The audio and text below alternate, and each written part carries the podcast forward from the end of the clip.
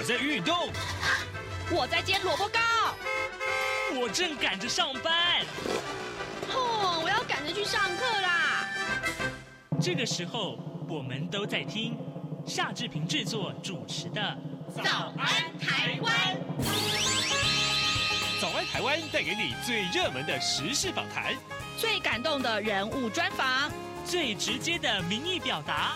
对，让我们一起收听《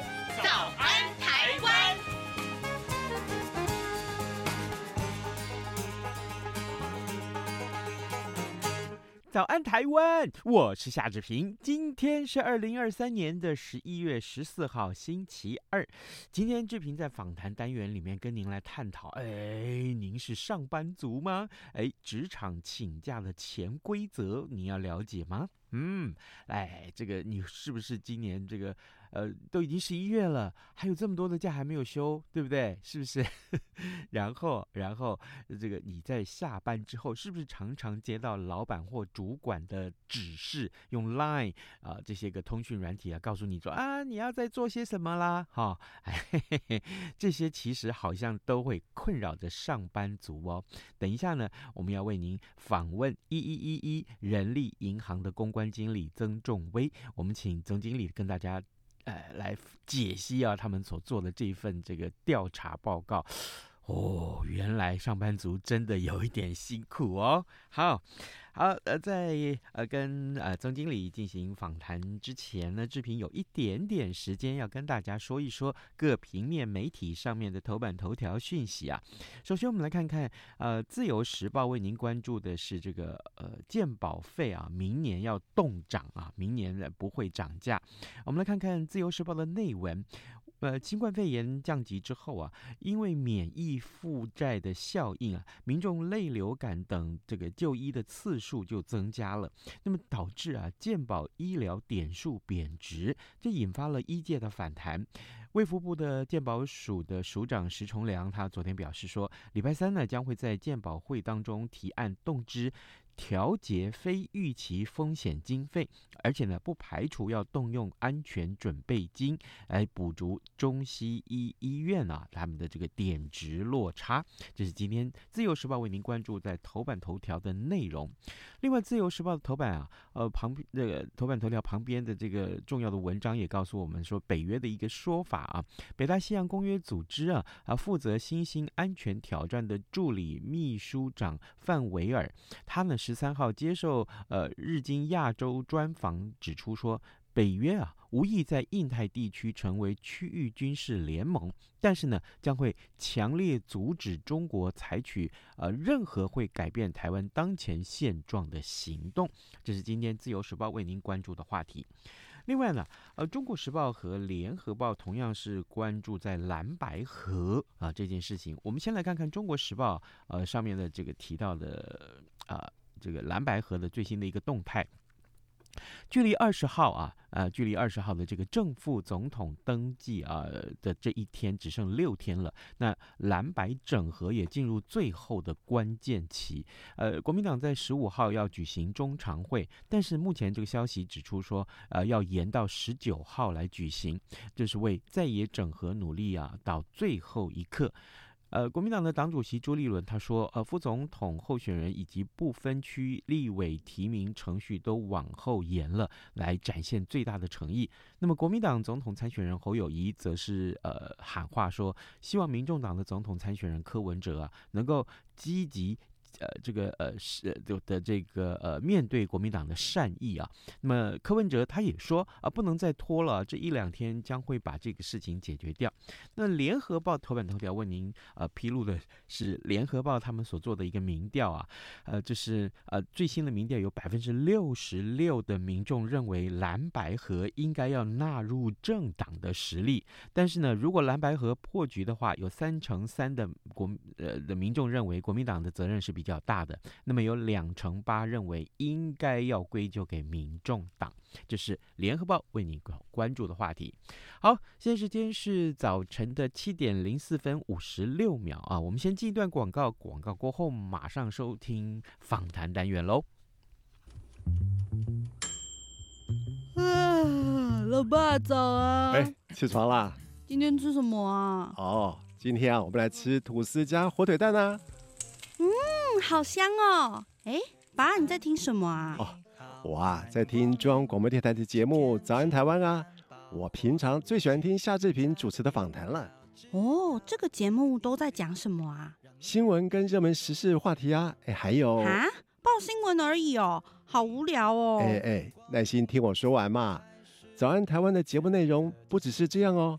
除了每天最新的新闻内容，还会邀请各界的专业人士、学者来分享他们的见解哦。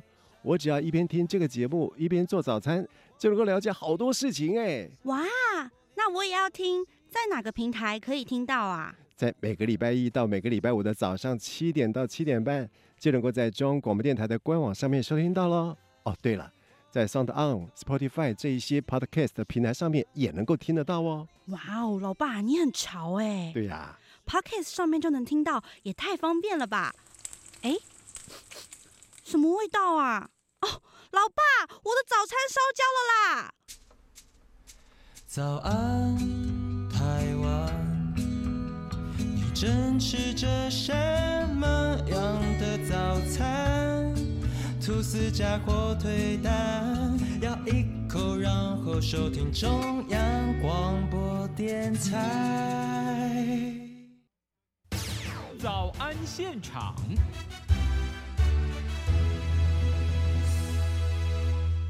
这里是中央广播电台台湾之音，您所收听的节目是《早安台湾》，我是夏志平。各位听众，今天我们来探讨这个话题。呃，都已经十一月了啊，那这一整年您有多少的假还没有放完呢？您的工作场所里面是可以常常请假的吗？会不会啊，跟志平一样，我一年已经有三十天的假，但是到目前为止，我大概只休了十天假，剩下的这一个多月，我不可能会休得完。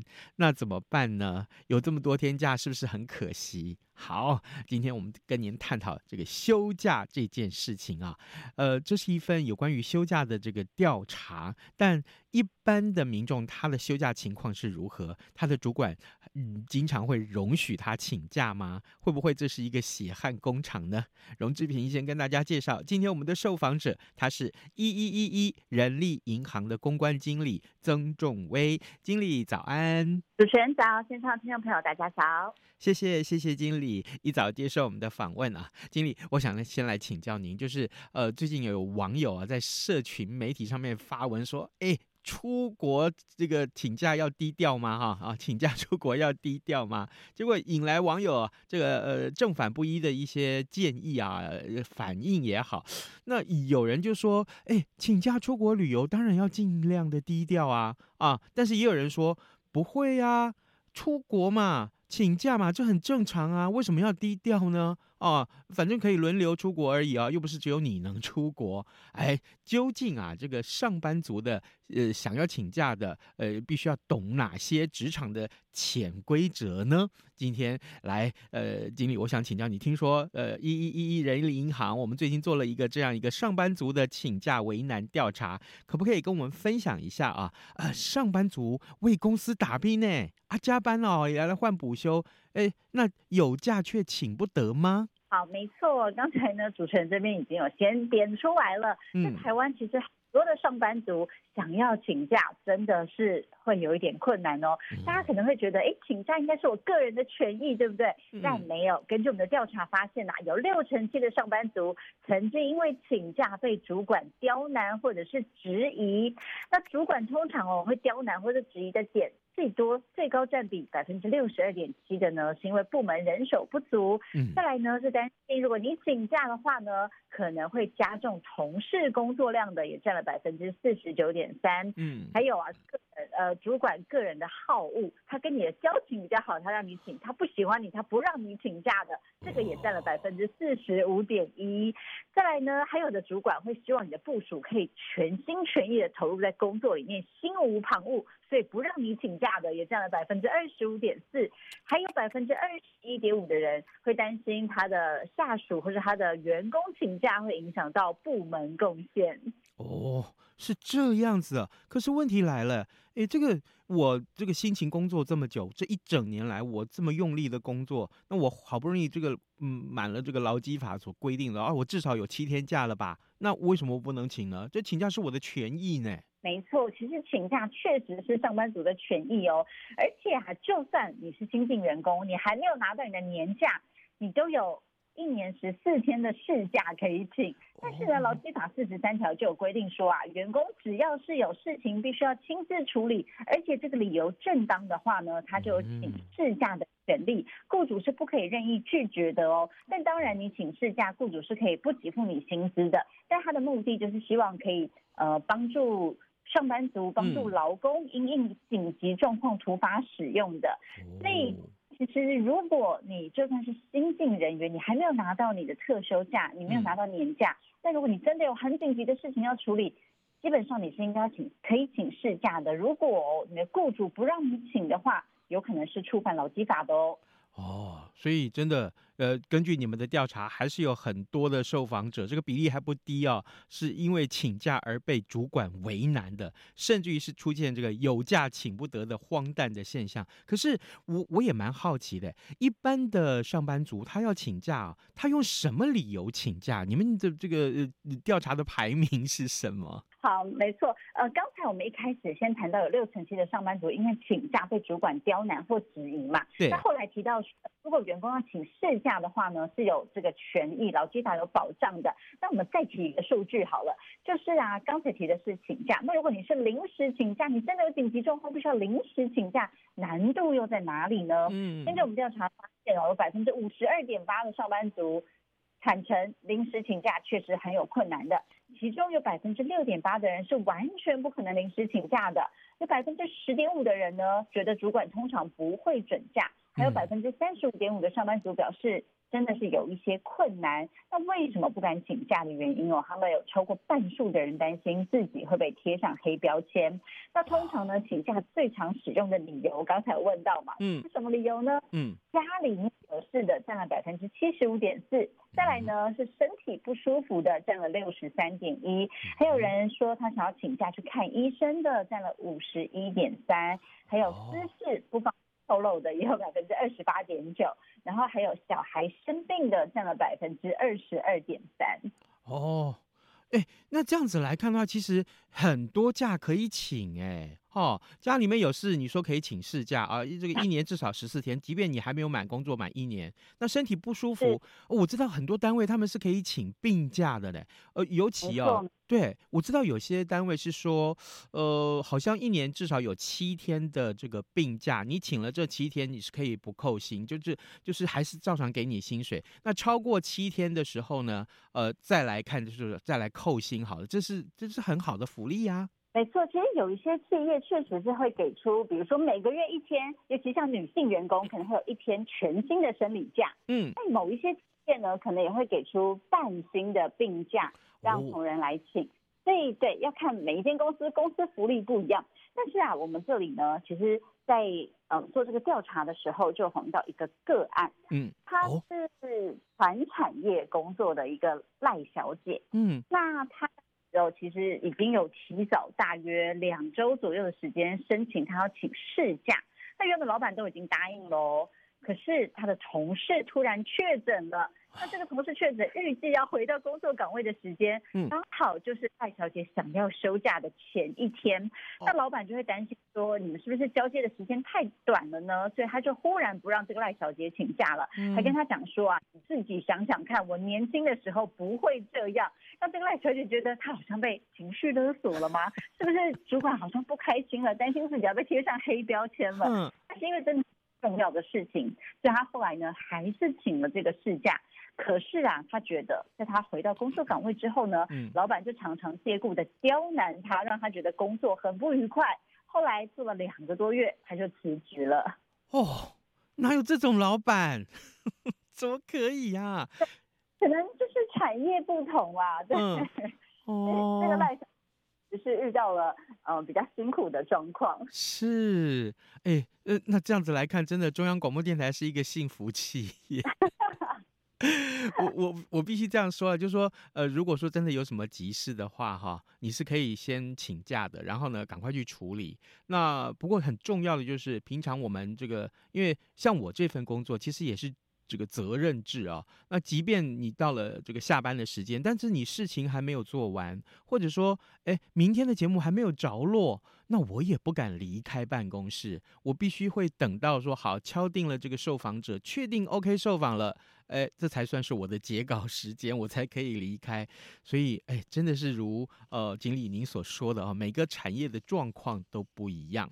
呃，各位听众，今天早上志平为您连线访问的是一一一一人力银行的公关经理曾仲威。我们请曾经理在节目中跟大家聊一聊最近啊，呃，一一一一人力银行所做的这个上班族请假为难的这个调查。我相信，我相信这真的是很多人的心声哦。呃，这包括了你有假请不得啊，即便你请了假呢，这个主管还要给你为难的脸色。当然还包括了这个，等一下我们要谈到很多很多，包括了。这个最近，呃，当然。这个已经呃热门很久的话题，到底这个上班族下了班之后要不要读这个主管的这个 line 的要求啊？工作交代到底要不要读呢？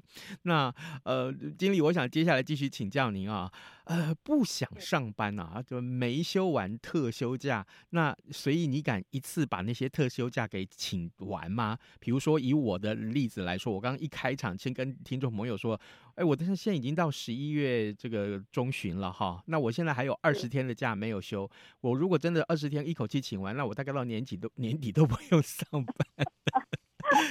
所以，可是我不敢哎。那你们的调查是什么？主持人，请问您敢吗？那个答案是不敢吗？我不敢。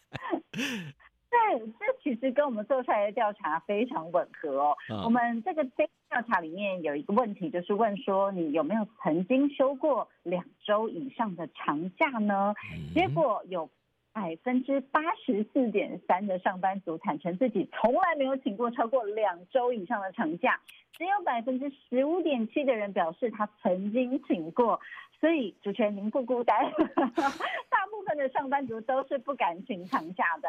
那至于有刚才那百分之十五点七的曾经请过长假的上班族里面呢、啊，嗯，他们又有百分之三十八点三的人表示说，因为他请长假曾经被主管情绪勒索劝退，希望他可以打消请长假的念头。那主管最常拿出来的说法就是说，你可不可以到淡季的时候再请假呢？这个占了百分之五十六点三。再来呢，就是部门的人手不足，为什么你？还要请长假呢，也占了百分之五十二点二。嗯，那主管会问你为什么要请这么久，不能缩短一点时间的吗？占了百分之四十点五。还有呢，会问说你不要请假了，换成薪水发给你好不好？也占了百分之三十二点七。最后呢，有百分之二十五点四的主管会告诉他的同仁说，老板不喜欢你们请长假。哦，原来是这样，那我心里面稍微平衡一点了。可是问题来了啊，这个好，但如果说不能请长假，那我明明就有这么多的事情啊，比如说哈，我今天要去一趟欧洲啊，那对不对？我我这个去欧洲嘛，那如果只请五六天，那真的是不够，光是来一程去一程就已经连搭飞机都不够时间了，更何况你说你要完完整整的好好的深度旅游一下，那两个礼拜是很正常的事情啊，这两个礼拜还算短的，还有那种如果要请假去生产的。哎，一请啊，这个，哎，生孩子难道坐月子不用不用一个月四十天啊什么的，对不对？这是一个。另外，政府还规定了育婴假，育婴假可以请个两年没问题，你可以在家带孩子带两年还一年吧？哦，那遇到这种，那那主管怎么办？主管要不要抓狂？就 刚才可能提到，比如说产假啊这种是比较特殊的情况，是。但如果你是因为请长假想要出国的话。嗯，基本上因为员工请假是个人的权益啦，嗯、但考量到可能部门同事之间的和谐，首先可能要考量，比如说你的代班人制度完不完整，或者是如果真的是公司的旺季的时候，可能心里面稍微要做一点考量啦。嗯、因为多多少少，如果同事们都在忙，结果你一个人 出国到欧洲去快乐的话。主管的心里确实可能会有一点点的不太舒服。嗯，真的真的好，这个正好也是这样子，所以我也告诉大家哈，也也我知我知道我的主管有在听这一集的节目，放心，接下来总统大选接近哦，啊，我是不会请假的。为什么？因为我们自己在新闻圈工作就知道，呃，这个每一每两年一次的这个重要的选举，我们知知知道在接近这个关头，投票日的关头，其实都不太好意思请假，因为突发的状况真的太多。那是我们这个业的这个业种的业态是如此，所以我也不敢随便乱请假。对，就像媒体业啦，对，可能选举真是媒体业的旺季，或者是以前啊台风天的时候，可能同。不太会觉得啊，台风天我要请假，因为台风天通常反而是正忙的时候。哎、嗯，那那有一件事情我想请教经理哦，那请问你们那个人力银行这个业种啊，呃，是不是一年都没有淡旺季之分，通通都是旺季？就我们是比较平均一点啦，但、嗯、呃，在三月还有呃六七月那个时候，嗯，可以算是我们的小小旺季。因为呃暑假嘛，可能学生毕业了，找工作，对，然后或者是可能寒假过年那阵子，也会有一些企业征才的活动，嗯嗯 嗯，对，所以通常这时候可能会稍微忙一点点。哦，反而是这个时候，那这个呃淡季是什么时候？你们的淡季有有有这样的区别吗？淡季好像就还好，只有比较忙碌的时候。哎、这样子，我帮经理讲一个心里面的心声好了。心里我我如果说错，经理可以打我，没问题啊。其实就是看这个上面的老板机不机车。完蛋了，我们请假是很方便的，临、哦、时请假也不会被主管刁难。哦，是哈。好好极了，今天顺便帮一一一一宣传一下。哎，呃，经理，我想来继续请教你，因为这过去这几年我们看常看到这个消息，就是哦，这个老板在下班，员工下班之后，常常用 Line 交代工作。那这个时候，员工到底是该回还是不回？不回的话，可能第二天老板就给他脸色看啊。这个回的话，明明我就已经下班了，我我为什么要再处理公事呢？你想到什么就要我处理吗？哦，像这种你你们有有调查吗？还是说有有什么样的一些观察？有，我们这次哦，在这个上班族请假调查里面，确实也做了，有多少上班族曾经在休假或是下班期间被打扰呢？嗯，比例非常的高，八成哦，有七十八点九的上班族都曾经在休假期间接到公司的电话或者是简讯，来询问一些工作上的事。那大多数的上班族会怎么回应呢？我们发现呐。台湾的上班族真的是很勤奋、很勤勉，有百分之五十二点七的人表示自己一定会回电话或者是回简讯。那另外呢，只选择回简讯不接电话的也有百分之十七点八，还有选择性接电话的呢有百分之十六点三。等于说啊，真的有尬词 敢不读不回的人，大概只有百分之十而已。哦。那真的是我我我我请这百分之十啊，这些不读不回的这个呃上班族们可以来中央广播电台或者到新闻圈来工作看看，好，真的是，哎，你知道吗？我们只要有新闻大事发生，其实我们都是神经绷紧了，立刻放下休假的事情，然后或者是手上正在忙什么，立刻都先放下来，赶快去忙那个大事。像比如说，我记得呃当年那个呃九二一发生的时候是晚上的凌晨一点四十七分，大家都在睡觉了，可是。是哦，当发生这个地震，我就知道啊、哦，哎，不对了，这现在哪能哪能够 偷闲呐、啊？立刻衣服换了，立刻就已经赶快出门去采访新闻。那时候啊，我还记得我的车子没有办法开出去这个那个车库的铁门，我还走下来用手去拉那个铁链子，我又才有办法 出门。然后等到我再一次回到家里，是二十五个小时之后啊，哇！对，真的很辛苦，没错。对，所以各位真的，我所以我，我我真的跟经理你的看法是一样，我们好佩服啊，那个 guts 够的，百分之十的 上班族不读不回，好坚持下去。我觉得可能还是要看产业别啦，因为嗯，大部分的上班族都选择会在休假期间回电话或回讯息嘛，嗯，但我觉得主要是基于责任心啦，嗯。就是可能担心，如果工作自己没有处理的话，会造成别人的困扰，或者是真的觉得这个事态很紧急，我必须要出动。可能就跟刚才主持人提到，像媒体遇到大事件的时候，你的责任心会油然而生。对，而且啊，就是坦白讲了，有有休假这件事情，其实有一个很好的这个呃这个解决方案，就是说我们有代班人嘛。啊，如果这个企业你没有办法好好做好代班人的制度的话，那这个员工只能说，我觉得这个恐怕休假，因为没有办法休假，所以他的士气会越来越低落。那士气低落，工作效率就不高。为什么老板不会想到这一点？哈，嗯，对，老板的想法可能跟上班族不一样，对，嗯、因为确实是呃，上班族或者可以说现在的年轻人越来越重视 work-life balance，嗯，但他们不会再把工作当成自己生活当中的唯一，反而是更追求。工作还有生活当中的一种平衡，嗯，对，所以其实现在哦，在欧洲有一些企业，他们已经开始给员工一个叫做离线权的概念了，就是员工你只要下班，你就可以有权利关闭一切跟工作有关的联络方式，所以你不接 email、不接电话、不回讯息，都不会因此被处罚。哦，好，离线权，各位。你不要忘记，你有这个权利。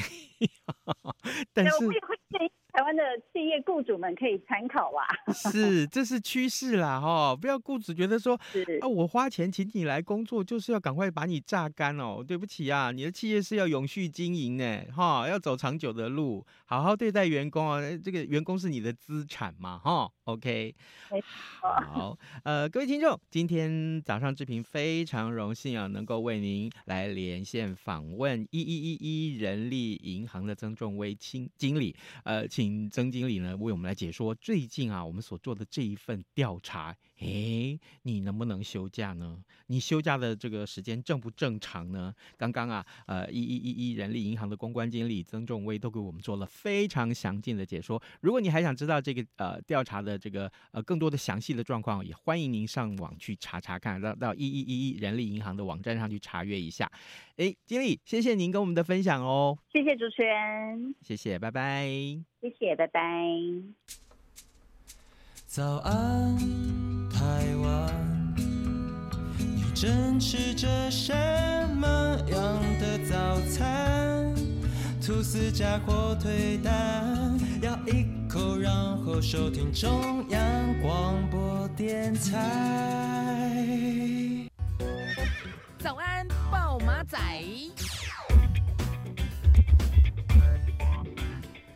好，现在时间是早晨的七点二十七分十六秒，我们还有一点点时间来看看其他重要或者是有趣的新闻了。我们来看看《联合报》今天的头版上面告诉我们，呃，有近九成的民众曾经目睹在公共场所这个父母是打骂小孩，这怎么回事啊？哦，这个文这个新闻告诉我们说，卫福部的统计，台湾去年发生了一万两千件的儿少保护个案。儿福联盟在昨天就发布了这个调查报告，结果发现了有近九成的民众曾经在公共场所目睹家长打骂或者是用力拖走小孩子，有三成一的民众会上前劝阻或者寻求协助。呃，比较显示啊，民众目睹儿少暴力行为的时候，其实是不知道该怎么去应。对的啊，那么专家建议说，民众可以前往关心了解，呃，这个尝试安抚家长的情绪，或者是把小孩子带开。如果情况严重的话，呃，也可以通报这个警察或是社会福利单位来处理啊。好，这个真的是公共场所看到人家打骂小孩，你到底该，你说这个小孩难带吗？还是说这个父母亲为什么会这么的呃对小孩子这么的不客气？哈，这个大家都有两难了啊啊！呼吁大家来重视这个消息。另外，这个消息真是有趣，我真的希望有空在这个节目中跟大家讨论。国籍航空公司啊啊，常年限制女性的空服员要着裙装，而且要化妆。现在朝野立委都批评说，这涉及到性别歧视啊！哎，那么十三号他们昨天提案冻结交通部民航局的预算啊，这个一般的行政费百分之十，大概有五千万元，要求航空公司要提供多元的设计，让空服员。自行决定三个月之内要提出书面报告才会解冻。那民航局的局长林国显，他承诺会邀请航空公司来讨论，提出新的方案。各位，我们总是认为哈，空姐应该要这个呃美丽大方，对不对？哦，要穿着很这个呃合身的这个呃旗袍。可是问题是。这个对他们的安全、工作安全来讲是很大的困扰。哎，有空我们跟您探讨这个话题。哎，我们还再一次呼吁大家能够上到央广的官网来，呃，回答 Podcast 的调查，有很丰厚的奖品等着您哦。今天节目到节目的尾声，就跟您说拜拜，咱们明天再会喽。